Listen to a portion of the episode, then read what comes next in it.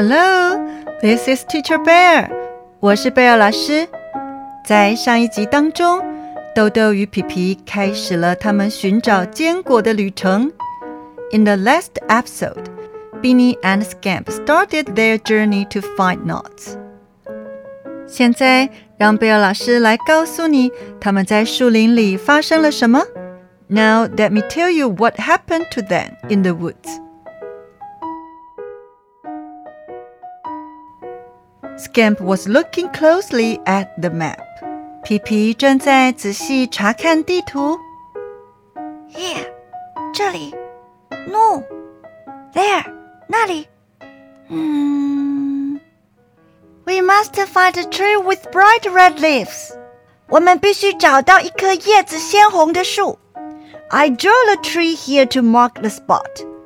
我画这棵树就是为了标记那个地方。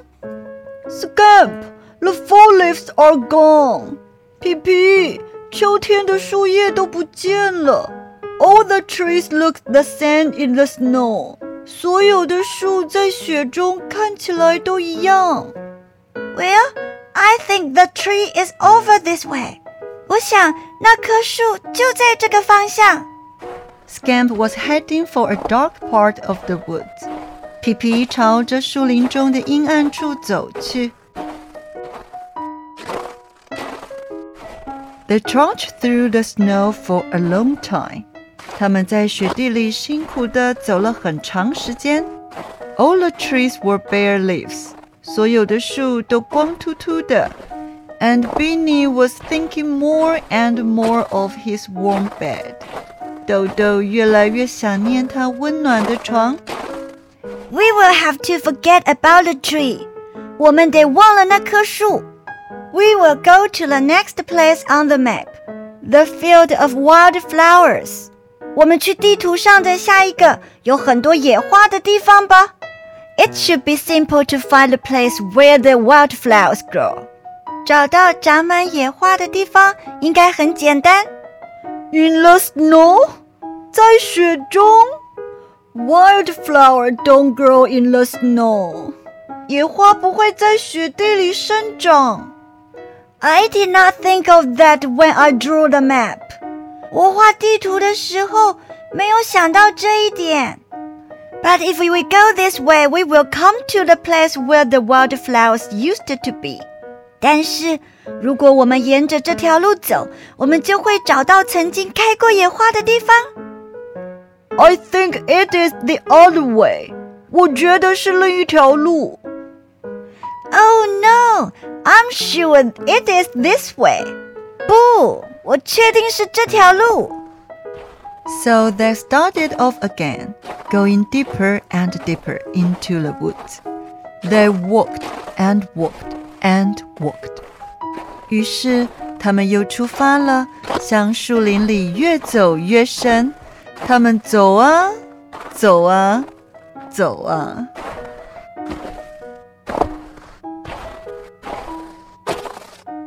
It is useless to look for wildflowers that they are not here. 如果没有野花了，再找也没有用。What is the next place on the map? 地图上的下一个地方是什么？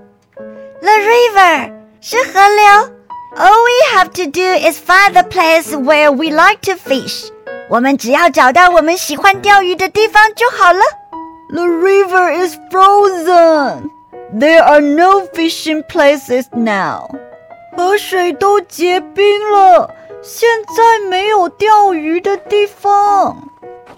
But Scamp was not listening. 但是皮皮根本没在听。He was already pushing farther into the woods. 他一直往树林深处走去。Beany followed after Scamp, but his feet ached and he was cold. 豆豆跟在皮皮后面，但他的脚又痛又冷。He thought of his warm bed and soft quilt. 他想起了他温暖的床和柔软的被子。The snow began to fall again. 雪又开始下了。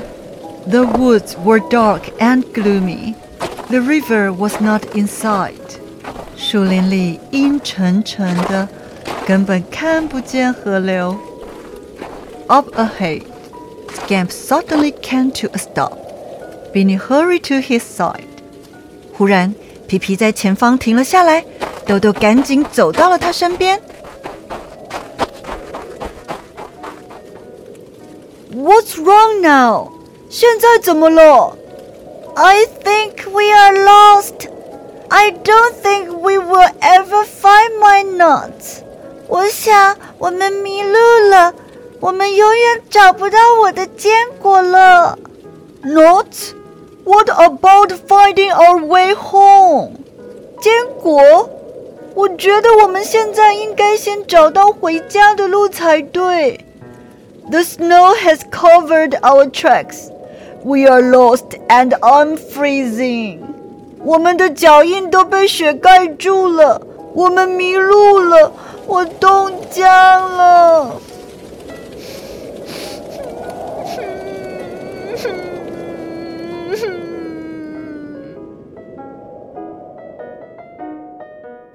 小朋友，你是不是也替他们担心呢？Are you also worried about them? 他们应该怎么办呢？What should they do? 他们能不能平安的回家呢？Can they get home safely? 请等待下一集哦。Please wait for the next episode. 还有，你知道迷路的英文怎么说吗？I am lost. 意思是。我迷路了， 请跟贝尔老师再说一次。I am lost。小朋友在树林里迷路了是非常危险的事情。Getting lost in the woods is very dangerous。所以，如果你也要去树林里或山里享受大自然，一定要做好万全的准备哦。So if you want to enjoy nature in the woods or mountains, be sure to be fully prepared. 我们下次继续听豆豆与皮皮的故事哦。Let's continue to listen to the story of Beany and Scamp next time. 我们下次见喽。See you next time.